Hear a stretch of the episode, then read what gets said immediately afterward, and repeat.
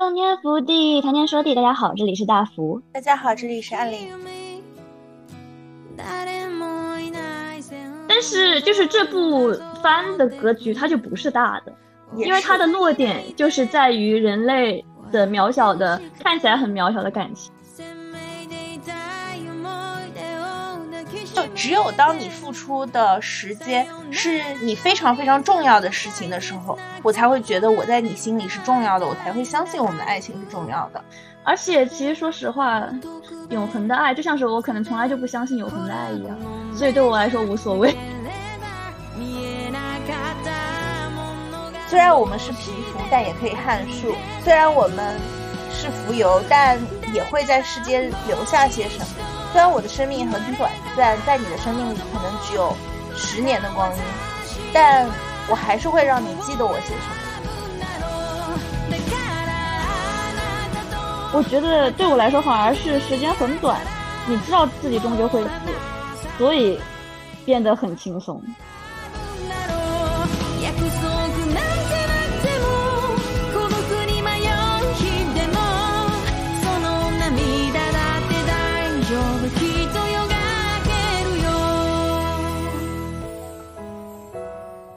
这一次呢，我要讲一个可能大家也有所耳闻，属于秋季番，从开头开始就被大家予以众望。现在截止的话是第六集，动画化的第六集已经出了。对，这个漫画叫做《葬送的芙莉莲》。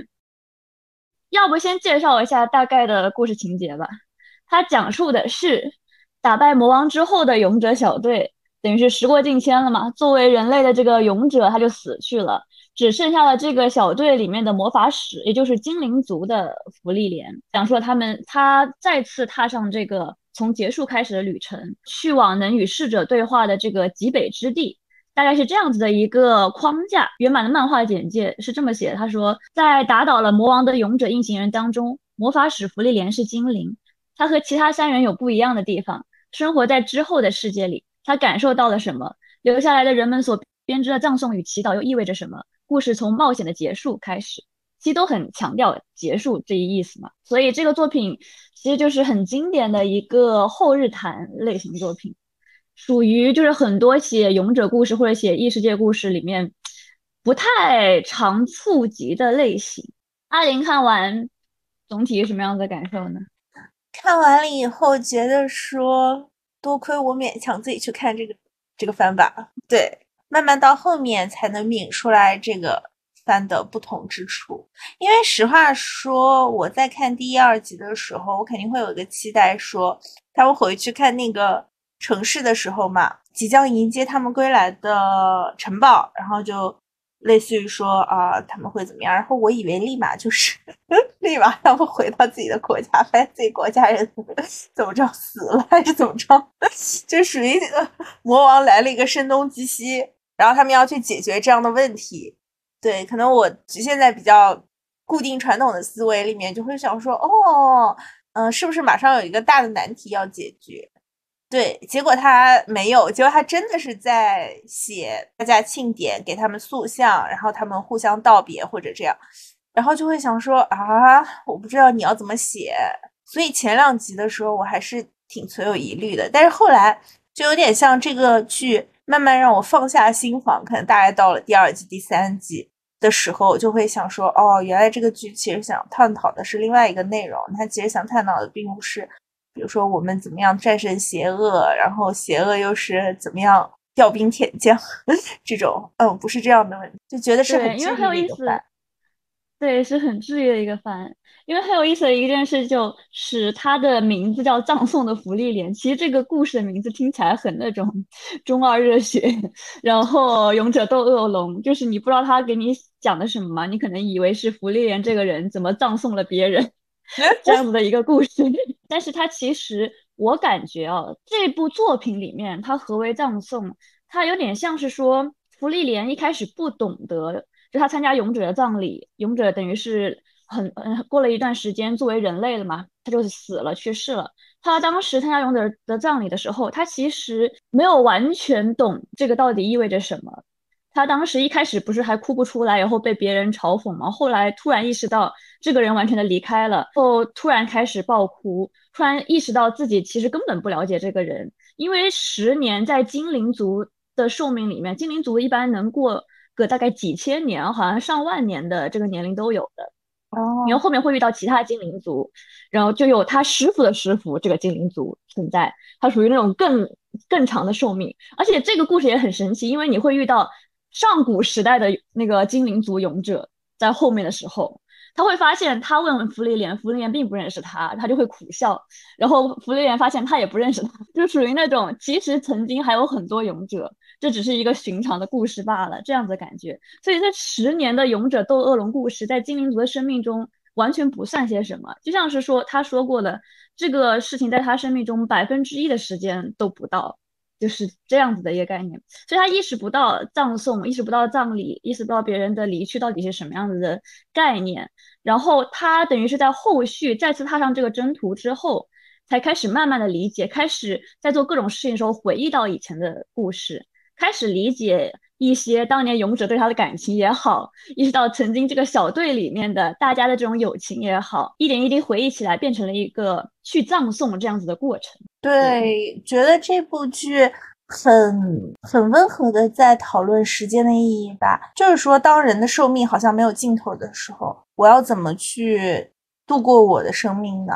相当于说，从片头开始就把福利莲。那个动画做的特别好嘛，就是把福利莲放在画面的中间，相当于前半部分是他的勇者小队的朋友，而后半部分是他现在新的朋友，相当于以福利莲作为整个故事从头到尾回忆和现在的串起来的这样的一个人，然后一直在用他和别人的互动在反馈，究竟什么是时间？究竟在一个。嗯，活了很久很久，时间对他来说可能没有意义的人身上，他要怎么样去经历这样的人生？是的，这就是一个很大的命题，像是寿命论，像是时间的厚度这样。不过，在我们深度探讨内容之前，我们先来介绍一下这个导演吧，斋藤圭一郎。因为这个导演其实跟我们 也有渊源，我们来念一下斋藤圭一郎的作品，其中一个就有《孤独摇滚》。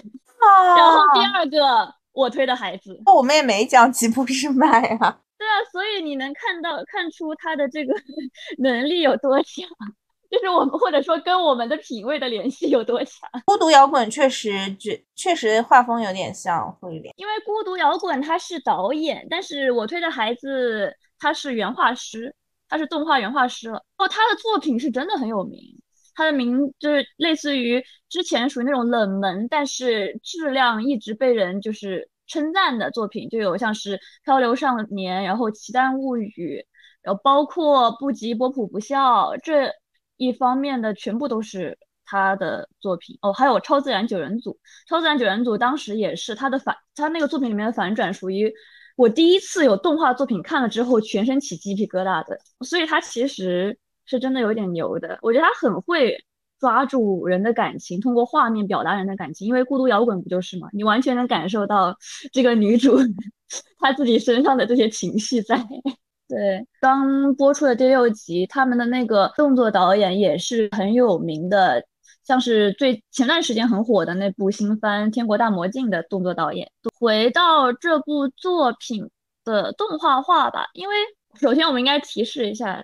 因为我把漫画已经补到最新了，所以可能 在这一次里面会有很多的剧透。这部剧就像你刚才说的，它探讨了很多，就是像是我们跟我们平时所想的这种勇者斗恶龙，或者他们会展开新的那种冒险那样子感觉很不一样的事情。因为其实后续也也会大部分是冒险啊或者这样的内容，但它其实探探讨的更多的是冒险背后的东西，类似于。不同种族之间的关系，他们其实就是无法理解的，类似于魔族和福利莲作为精灵族的这种东西，以及更多的是探讨时间。不如我们就先从时间开始说起吧，像你刚才点到的，因为福利莲其实就是很经典的探讨寿命论东西嘛。而且，呃，先说到时间吧，福利莲有一个很有意思的事情，就是他们的纪年法是被称为叫什么什么来着？勇者勇者死亡纪念法，叫什么来着？对对对对，新币年。他们对我看有人评论说是叫新币年，就是辛梅尔。死后的纪念法，对对对对，就男主变成了时间单位，结果就勇者死后多少多少年。有有个评论写了一个很浪漫的写法，他就说，的确是勇者死后，可能福利莲才开始慢慢有了这种时间流逝的意识。寿命论其实最戳我的这种点是，就是比较长寿的这个种族，他送走了其他人以后，之后的岁月会会你不经意的去想起跟以前相关的回忆。然后意识到自己对他的感情也好，或者突然醒悟到他对自己的感情也好，因为福利莲加入这个队伍，或者说勇者他们契机和羁绊也是，勇者很小的时候他是见过福利莲的。嗯，有一个贯穿全文的魔法，就是呃可以让突然开盛开一片花田这样子一个魔法，就是看起来很没用的魔法。嗯，然后嗯，这个魔法其实是。呃，芙莉莲的师傅最喜欢的魔法，然后说教给了他。当时芙莉莲还觉得这是一个好没有用啊，不知道为什么是他师傅最喜欢的魔法。当时，他他师傅是人族，其实在他很短暂的生命里面，却成为了最强最大的魔法师，让魔法成为不只是精灵族能拥有的东西，也让人类开始学会了魔法，属于上古时代的最大魔法师。所以是很有名的，后续会具体讲到他。他当时把这个魔法传授给他，然后弗利莲有一次在森林中就遇见了还是很小时候的西梅尔，然后西梅尔迷路了。西梅尔当时好像是父母已经去世了还是什么，然后在森林里面迷路了。这个时候芙莉莲就是给他指完路嘛，就感觉这小孩子看起来挺迷茫、挺可怜的，就跟他说：“那我给你展示一个魔法吧。”然后他就给他，就是突然开出了一片花田。然后这个时候，就在这个小男孩的心中，狠狠种下了果。我觉得爱情是不是对福利莲有点太俗气了呀？不能说俗气吧，是他根本不知道感情这个东西到底什么样的事情。因为其实还有一个点，就是他的师傅不是留下了这本书嘛？就类似于他在极北之地遇到能能与过去战友对话的这个事情。矮人族那个战士领他去的那个地方，就他为什么再次踏上征程，是因为这个目标嘛？他的师傅后续说的意思就是说，你总有一天会因为某个原因，会因为犯了可能犯了某个错误，再次来到这里去打开这本书，等于是他的意思其实是在暗示你有你有一天会开始想去了解某个人，会开始想去了解人类，开始想去了解人类的感情是什么。而还有很有意思的一点就是花田魔法的。一个暗示，还是还是说是线索？因为很之后很多人都会问弗利莲为什么想喜欢去找这种魔法书，就根本没有用的魔法，类似于让衣服上的污渍突然消失，或者能让衣服变透明，或者说能把能变出那个什么刨冰，这样子完全没有用，看起来好像就是不是那种很厉害的攻击魔法这种东西。嗯，然后问他为什么？他给的答案是他以前其实是不知道这个答案的，但是在那个时候，他开始给出的答案就是因为曾经有一个人说过，就是这些魔法很有趣，我会的这些魔法很有趣，所以开始成为了他的原因。我觉得这个格局小，我觉得这些魔法就是比相比于工具魔法更能造福大众，但是就是这部番的格局它就不是大的。因为它的落点就是在于人类的渺小的，看起来很渺小的感情。它关于时间后的讨论其实也是这样子的，嗯，就很有意思的一点，就是因为之前你看之前你不是说过，好像啊精灵族就好像西美尔无论怎样，反正他都是一个人类，他的寿命和所有的一切是比不过精灵族的嘛？对，但正是因为这样。其实这个漫画里面还强调了，就是人类的力量是怎么样子的。他们后面会遇到一个叫做古瓦尔的，哎，有遇到吗？已经遇到了吧？古瓦古瓦尔那个杀人魔法，对，已经遇到了。漫动画画里面已经遇到了。芙莉莲以前是斗不过这个古瓦古瓦尔的嘛，而且就是等于先把他封印了嘛。其实当时他们再去遇见古瓦尔，然后再去把他杀掉的这个事情是费伦做的。而他们研究出来的这个防御魔法，也是人类研究出来的防御魔法，才能让他们去杀死这个古尔。后续也会讨论很多，后续他们会在迷宫里面遇到，就是他会有那种能复制你的这个镜像的这样子的一个怪物，所以说你就等于是要战胜自己嘛。但是费伦当时就是需要去战胜作为精灵族的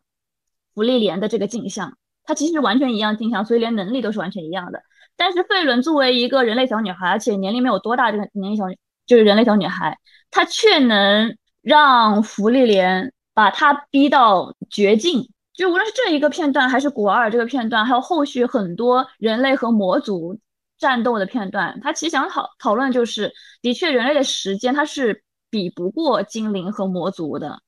因为这就是种族上的差异，你种族上就是没有这个东西。但是正是因为时间紧迫，所以人类意识到了这个时间紧迫，他们才会更快速的进行这样的技术的变革。嗯，我从另外一个维度上来讲，最近我看了一本书嘛，叫《嗯，人总是要死的》，说的就是一个不死人，他怎么经历各种朝代啊，然后自己怎么参与到。这个王朝的更迭当中，但其中有一段比较有趣的，就是他当时喜欢上了一个人类女孩，他就瞒着这个女孩，相当于不告诉他自己的寿命是无限的。但后来这个女孩发现他其实并不会死，他的寿命是无限的，他是一个不死人的时候，那个女孩非常生气，因为那个女孩的意思是说，如果相爱就是两个人能够互相付出时间去陪伴到老的话。你对我付出的这个时间，就对你来说根本不算什么。就他开始质疑我们之间的爱情，对我来说可能是爱情，对你来说算什么呢？对，所以说我看到那边的基调，其实是在想，是不是这样的事情它就不应该存在？就是因为我们就是不对等等的，在时间付出上是不对等的，而你也无法弥补这件事情。就只有当你付出的时间是你非常非常重要的事情的时候，我才会觉得我在你心里是重要的，我才会相信我们的爱情是重要的。嗯，然后我再回去想，对吧？我们之前大热的心理就是男主也是一个外星人，就一直活嘛，一直活嘛，然后活到嗯，突然对女主天雷勾地火了，就突然非常喜欢女主了。但从另外一个方向来说，确实你会想说。嗯，对，就是你在这个时候是很快乐，想说我们永远会在一起，或者我会永远记得你的，但结果也不尽然吧。就像我们小时候会和朋友许诺说，我永远都会记得你，嗯，可能甚至把密码改成，比如说跟朋友有关的，但是。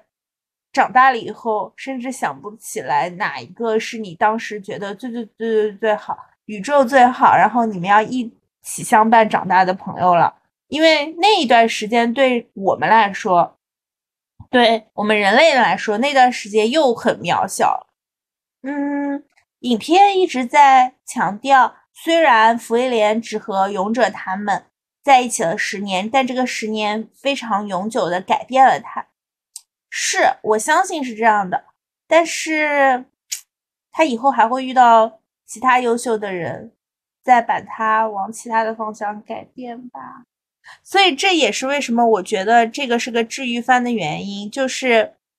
福利莲在这里虽然说他受到了一些震动，改变了一些想法，但我会觉得总体来说，他还是有那么长的寿命，他还会遇见更新的东西。他所有现在发生的一切事情，在他心里可能是有痕迹的，但不会那么重，也不会那么唯一，所以我就觉得很安心，很治愈。你这个说的特别特别悲观。首先，我很不同意你说的那个作品里面那个女女生这样个想法，就是 她她觉得爱情或者这种就是时间与陪伴，这个是我觉得。很不同意的一件事情，就好像你真的这个他也是在拿自己与那个他的另外一半在做对比啊。其实这样子的感情从根本上来说，就听着让人挺不舒服的。就说实话，你像是在要求人必须要与你同年同月同日死吗？嗯，因为我觉得陪伴与时间并不是爱情的基础啊，我觉得更像是说你在我心里留下了什么，这样才是爱情基础，或者说你改变了我什么，不一定说是改变吧，你在我心里你给予了我什么，这样子才是。我找到了原文，我给你读一下，你再听一下哈。我觉得这一段反正有一点点说服我啊。呃，你知道认识你之前，我是一个死人，是你叫我活过来的。你离开我后，我又会成为一个鬼魂。你那时不是一个死人，他挣脱我的拥抱，也绝不会成为一个真正的鬼魂。你没有一时一刻曾和我是同一类的人，一切都是假的。一个会死的人，绝不会因为你受我此刻所受的痛苦。我说也没有一个人及得上我那么爱你，一切都是假的。他又说了一句，我们不会在同一个时刻痛苦。你是从另一个世界的深处来爱我的，你对我是完了。不，我说现在我们才是见面了，因为现在我们要在真诚中生活。你对我什么都不会是真诚的。他说是我们的爱情是真诚的。什么叫你的爱情？他说两个会死的人相爱，他们的肉体与灵魂都倾注了彼此的爱情，爱情是他们的本质。对你，这是一件偶然的事情。他把手压在额上，我多么孤独，我也孤独。真的听起来很像是一个矫情的女的在那里纠缠这纠葛这纠葛那，你知道吧？就是因为，因为他会在意一个东西，就是我是会死的，但你是不会死的，啊，那我们这个时间它就是不对等的，就是给给人这种感觉嘛，它其实背背地里就是这个意思嘛，嗯，我们不是同一类的人，所以我们不会走到最后这样子的感觉，而且其实说实话，永恒的爱就像是我可能从来就不相信永恒的爱一样，所以对我来说无所谓，就像你说的吧。的确，每时每刻对你来说最重要的人在变，那一个事情就是你曾经最重要的朋友，现在想来你可能都不记得了，变得面目模糊了，那也无所谓啊。在当时当下当即那一刻，他是你最重要的人，那一刻你们是最快乐的，其实就够了。这是我感我感觉到的。嗯，这本书后面这个女孩死去了以后，男主确实。嗯，非常伤心，非常悲伤，悲伤了比这个就是女孩可能所是的寿命还要悲伤长的一段时间嘛。但他确实，我又感觉他还有别的事情想要去做。他虽然呃很难过，但是我总觉得也许在很后面，也许在很将来，会有别的女孩把他生命从生命里拉出来。就我们都会想说，爱情是不要那么计较嘛，但是。你也希望你最你有想要唯一是吗？你又想要那个唯一，但事实上就不是就没有这个唯一。但是难道对呃，就像是弗弗利莲当时在那个幻影森森林里面，他第一次曾经遇到的是他的师傅的影像，但是这次他遇到的是辛梅尔的影像。他当时不是也对自己说吗？看来我也是有一些变化了呢。就是因为幻影鬼他会变成你最珍贵的人的影像。但可能但是在这一刻对他来说就会变成对啊，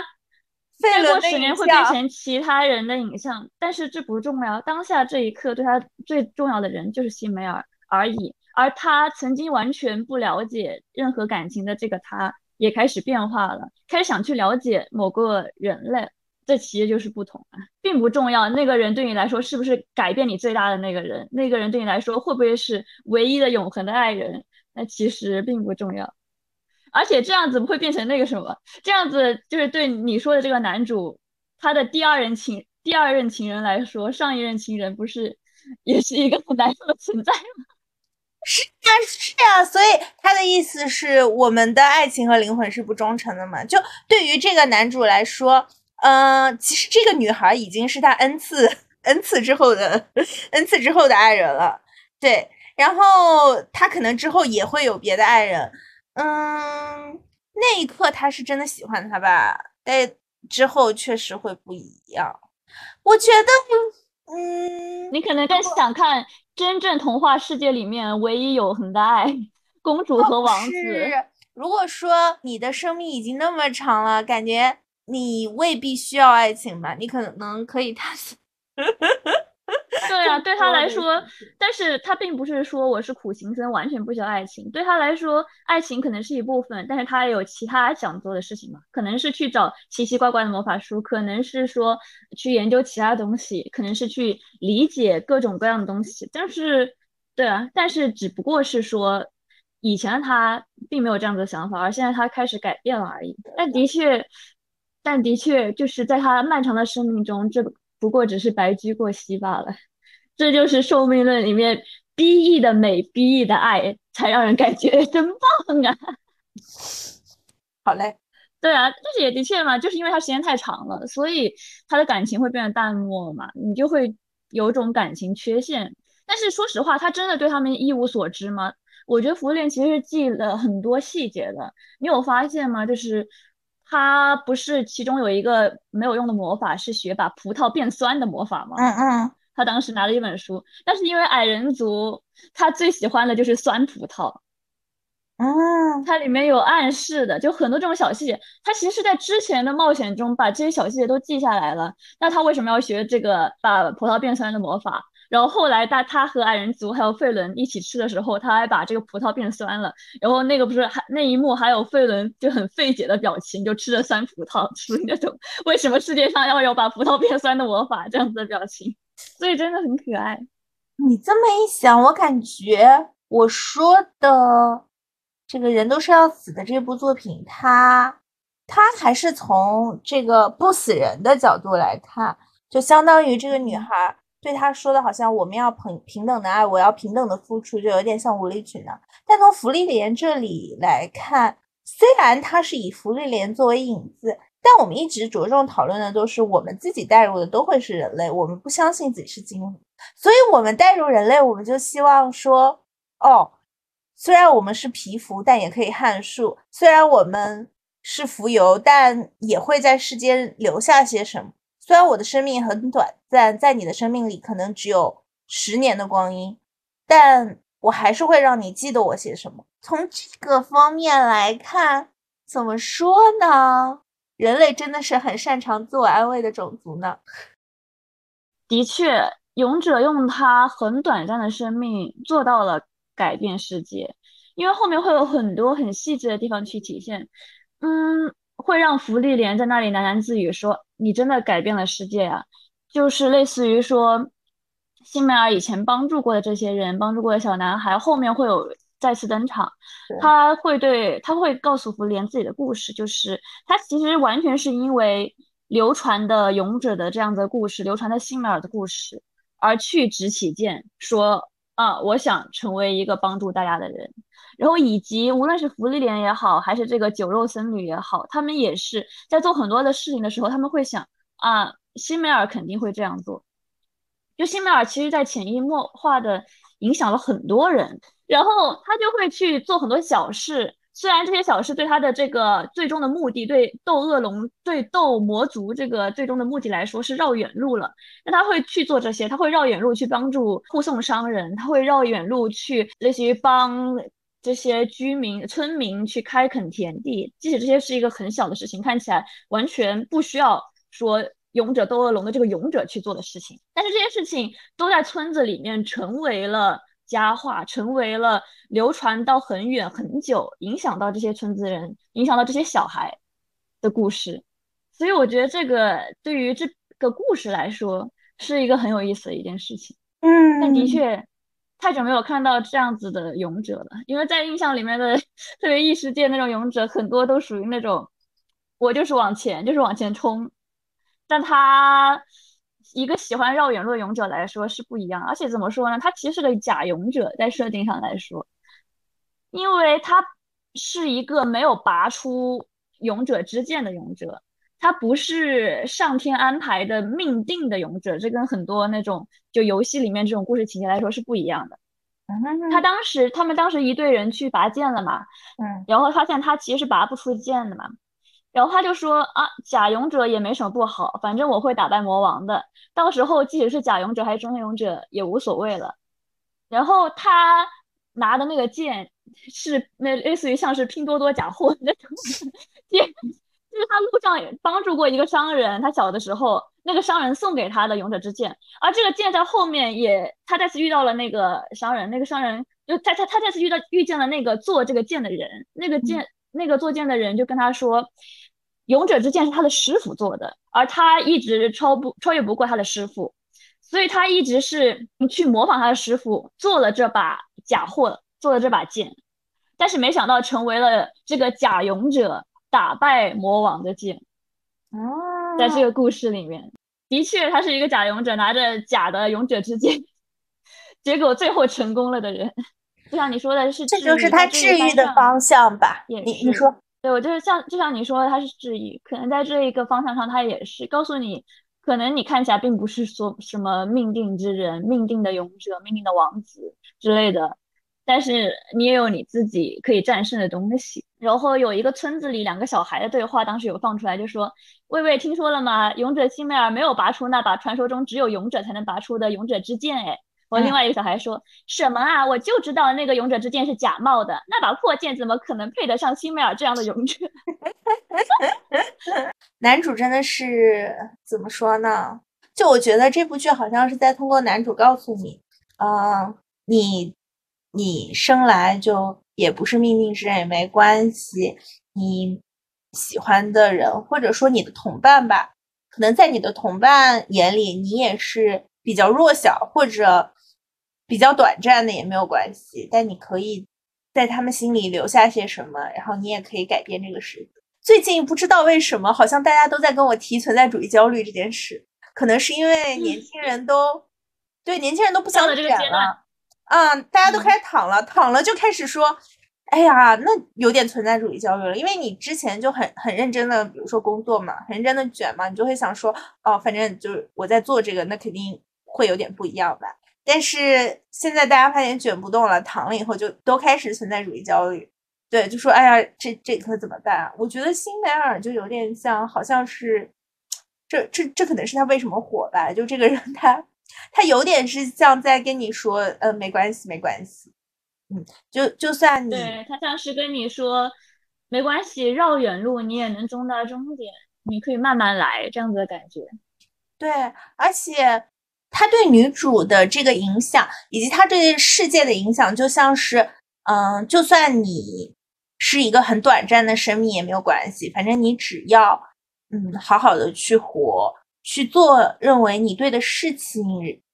也许会有人记得你。就算不会有人记得你，也会有人被你影响。甚至你知道，更好的是什么？辛维尔他没有孩子，他没有跟我们这些有存在主义焦虑的年轻人说。你必须要生了孩子才可以解决你的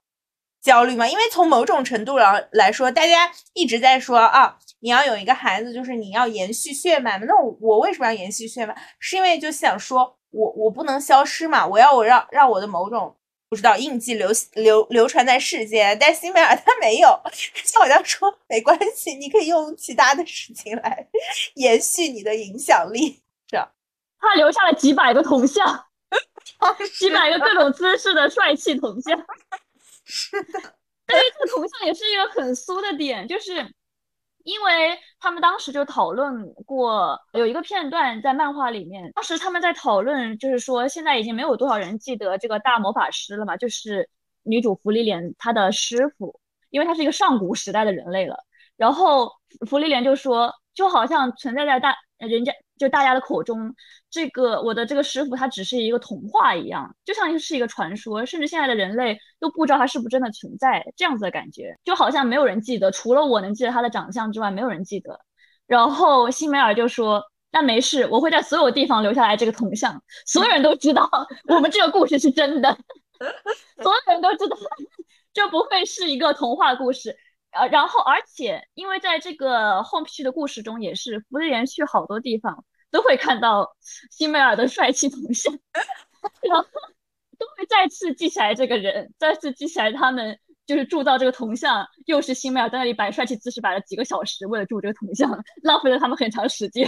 所以在这一点来说也是很可爱的，就是无论是。比较好磕的点也是啊，就是辛维尔留下了所有的痕迹，能陪伴他再次踏上旅程的这一路也好，或者说能以此去证实我们的这些故事绝对不会是童话也好，都很有意思。我们刚才提到铜像，然后也提到其实上古时期也有铜像。男主虽然在这个大陆上留下了，比如说几千个铜像，可能再过一个上古，男主那就不记得他了。对，是不是有时候就像人记忆模糊了，过了很久之后的事情，你会恍然会觉得说，我到底有没有经历这一段？就这一段有没有真实的存在过？但男主就好像想跟福利演员说，我是真的存在过的，你是真的曾经有这么几个，嗯，可爱的朋友陪你踏上旅程。虽然说你现在的旅程可能要自己走，或者你可能有新的同伴，或者你可能有新的问题，但是你要相信你有陪伴别人的能力和勇气。是这样子。我时常觉得人非常容易自我质疑的事情，甚至说，在爱情失败或者友情，嗯，出现分崩离析的时候，人最常质疑自己的事情就是我是不是就是一个不合群的人？这个不合群。或者甚至都不能用不合群这个词来说，就有点像说人经常会质疑说，我是不是就不适合与人相处？我们经常也会看到有些人说啊，我就是喜欢自己待着，是相信这件事情，你知道吗？我实在是觉得每次如果是我的话，我说啊，我就是可以自己待着啊，其实意思就是，可能我就是不适合与人交往吧，嗯，但并不是不想。因为这个世界上还是大部分都是人，福利莲和人交往，它天生上就是会有障碍的。因为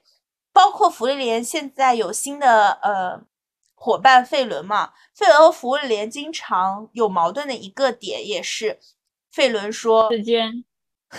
时间，对，就是费伦想说福利莲，你为什么不抓紧时间？为什么你要磨蹭这么久？但是对于福利来说，莲来说，我就是没磨蹭嘛，我就是我可能在这做我就做一年了，对，就是我没有磨蹭啊，嗯，对我来说这都是弹指一挥间的时间，只是对你来说时间很长一样。所以福利莲他可能和人交往本身是有障碍的，所以对于福利莲来说，或者对于男主来说，他更想是向福利莲说，你看你可以拥有很人陪伴。你是可以拥有这样的感情的，即使你和别人不一样，你不要忘记你有这样的能力，也不要害怕去把自己的感情投入到别人身上，不要害怕别人会离开你，也不要害怕自己和别人会有隔阂，因为你要相信你曾经就是被你喜欢也喜欢的人环绕过，所以你不会一直孤独。就你不会，你不会必须要终究一个人踏上旅程。天，你始终会有人陪伴你。对，这也太温柔了。我经常挂在嘴边的一句话就是：人生就是孤独的嘛。但始终会有人陪伴你。这么说也 call back 刚才了，就是你可能哎，当下你重要的人会离开你，但是始终会有人陪伴你。嗯。其实这个影片感人的事情就是，他用很多当今的东西去反映到以前福利莲的回忆，会让你就是恍然大悟，会有很多恍然大悟的瞬间，就是带我们走进福利莲的这个视角，就是它其实就是呃一个从结束开始的冒险，然后让福利莲开始认识到一些人类感情的东西嘛，其实有点像是那句话，就是说。在四十岁时才意识到，那个人在十九岁时说的话原来是这个意思。不过我们说说爱情，说就是这个作品，它后面讨论了很多其他的东西。我当时不是还跟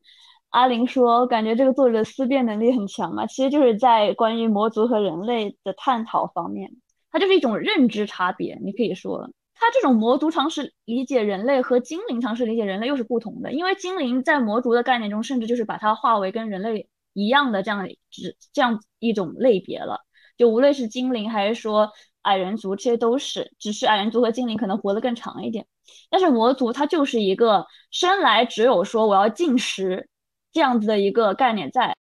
呃，有一个很有意思的事情就是魔族为什么是人形的？这个概念完全是因为魔族它要吃人类，它无如何能让人类简简单单相信它？就是。它变成人形，就是当时有一个小女孩魔族，她把这一家人的，就是一对夫妇的孩子给吃掉了。这对夫妇就很恨这个小女孩，说把她杀死。有这个小女孩就开始哭，说啊妈妈救救我之类的。然后村长就看到了这件事情，他就说，那如果我们在这里杀死她，跟魔族跟魔族相比又有什么不同呢？那我们也是残忍的东西啊。就他当时就说这，我说他他就说我可以收养这个小孩。然后村长是也是有一个女儿的嘛，可能就产生这样的怜悯之心。他收养这个小孩，是个小女孩魔族之后，这个小女孩魔族后来长大了，也没有长多大，就过了几年，然后把这个村长给杀了，村长一家给杀了，只留下村长的这个小女儿。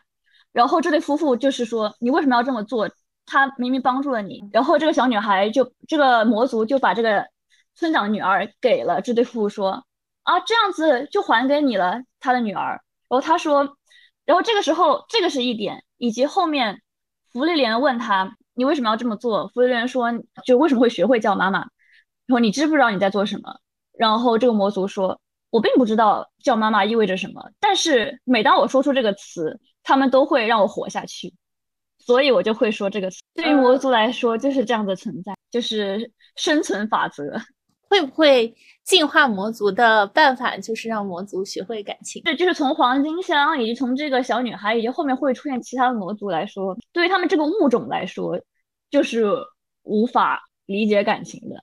他因为对他们来说是没有，可能就没有这根弦，没有这根激素。就如果当我们说感情是激素的话，他们甚至就没有这个激素，没有产生这个激素的东西。对于他们来说，因为维持生命嘛，他们就是一个进食的过程，而人类就是他们的食物。它就像是一个有点病态了。如果我们真的以人类的视角去理解它，反社会人格，我刚才也有想，如果真的把它当人类去理解的话，说实话，他们就是完全没有这种机制。这么一想，又绕回到人类真的是很会自我安慰的生物呢。我们创造出一个种种族，说这个种种族它强大、无所不能、理智，呃，并且有自己的规则，就相当于说啊，我不会被你打动。但我们又从另外一个地方说，哎，因为你们没有感情，所以说你也不能经历我们弱小的人类所能经历的复杂的情感和体验，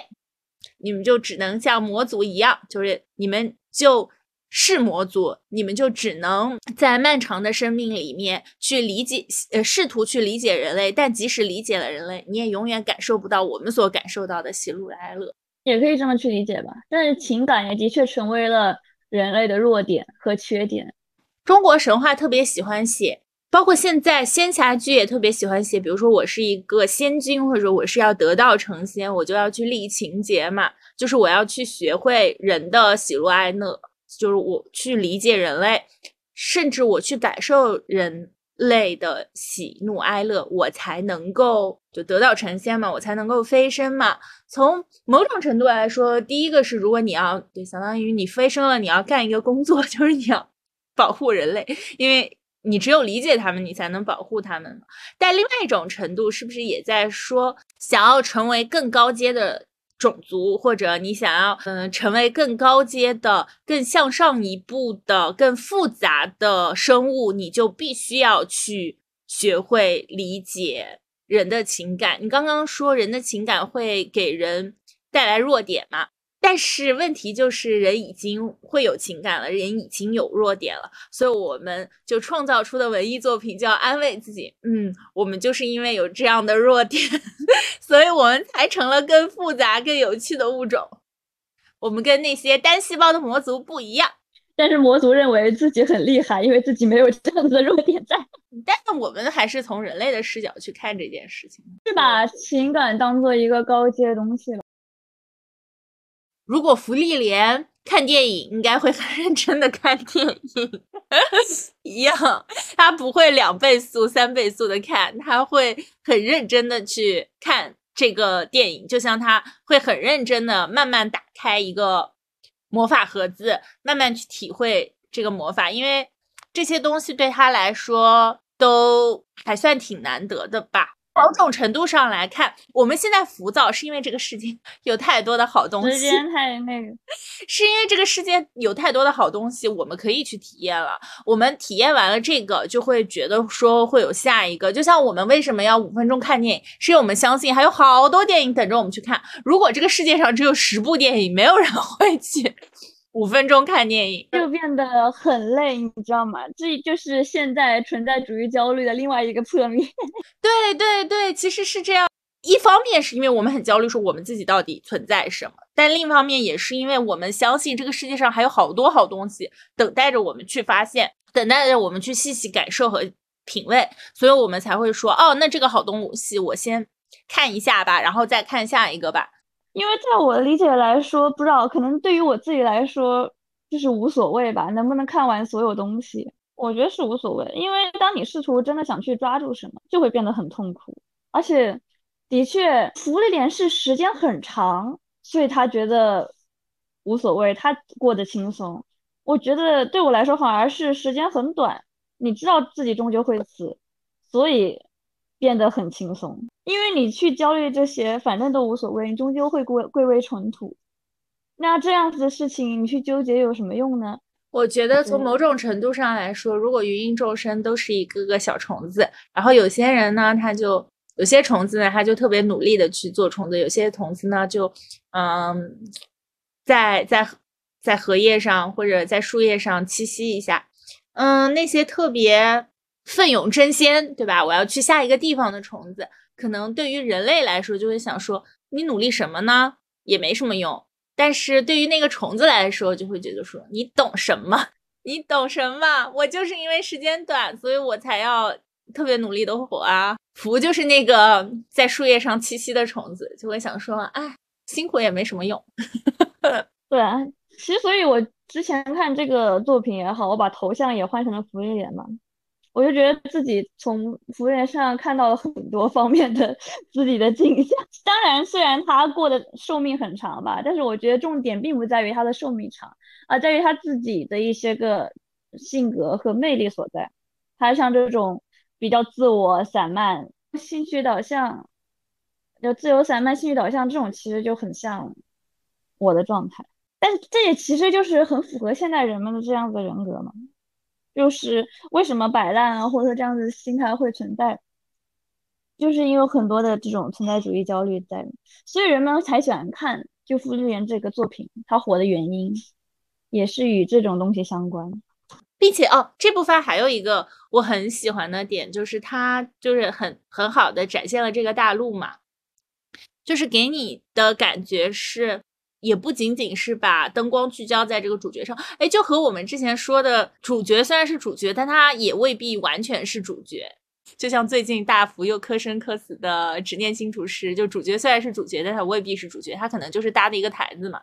啊，每一部每一个事件都有他自己的主角。福瑞莲其实也有点这样，福瑞莲当然是主角，但是他也不是完全把聚光灯打在主角身上。你跟随他的脚步去看到每一个村庄、每一个地方，人都在过自己的生活。你会看到啊，你们在他这个小孩很小的时候，可能救过他，可能短暂的来过一下，可能激励过他。然后他又有自己的人生，他在这个村庄长大，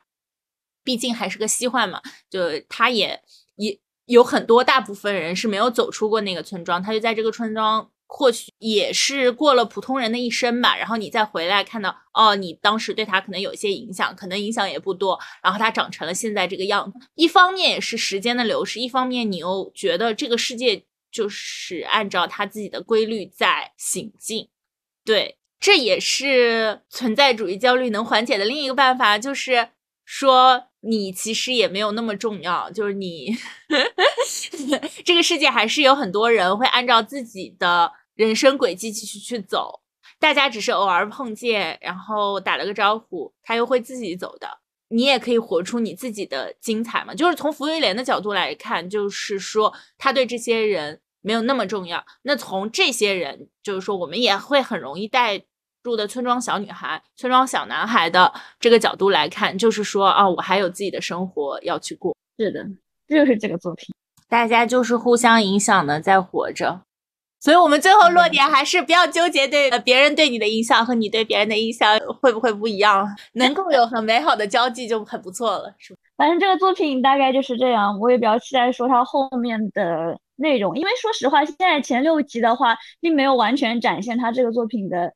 妙处在哪。因为我后面我赞叹的妙处完全是像是我刚才提到的黄金香那个篇章，还有以及说什么他们在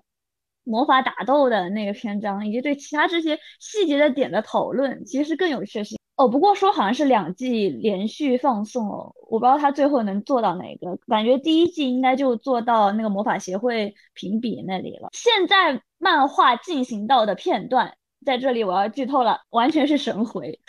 嗯，就是讲。费伦和啊，就他们一行人，然后等于是到了一个地方又被拦下来了。然后芙莉莲就说：“我要去挑战一下之前没有成功的这个女神杯。”他当时解读女神杯没有解读成功嘛，在跟辛美尔他们一起来到的时候，而且他说他当时去解读的时候还丧失了一周的记忆。哦，这个呃费伦就说：“啊，那不会是很危险的事情吧？”结果他们就去了。芙莉莲当时等于触碰到这个女神杯的时候，因为当时那个女神杯已经断了很大一块，只剩下一个基底了。嗯，跟以前他看到的时候完全不一样。他触碰到的时候，哎，突然这个女神杯长回来了。呃，漫画中的表现是整个世界完全变成彩色了。然后他等于是说，突然穿越回到了八十年前，他跟辛美尔他们来的时候，他碰触碰到女神杯的那个时候，等于是自己的灵魂穿越回去了。也就是说，那一周他丧失记忆，其实是因为他穿越回去了，回到了那个身体里面。但是为什么丧失记忆呢？或者说那一周经历了什么呢？这就是现在漫画停到的地方。差不多就到这里结束了，差不多就到这里结束了。我们今天就到这里吧，拜拜。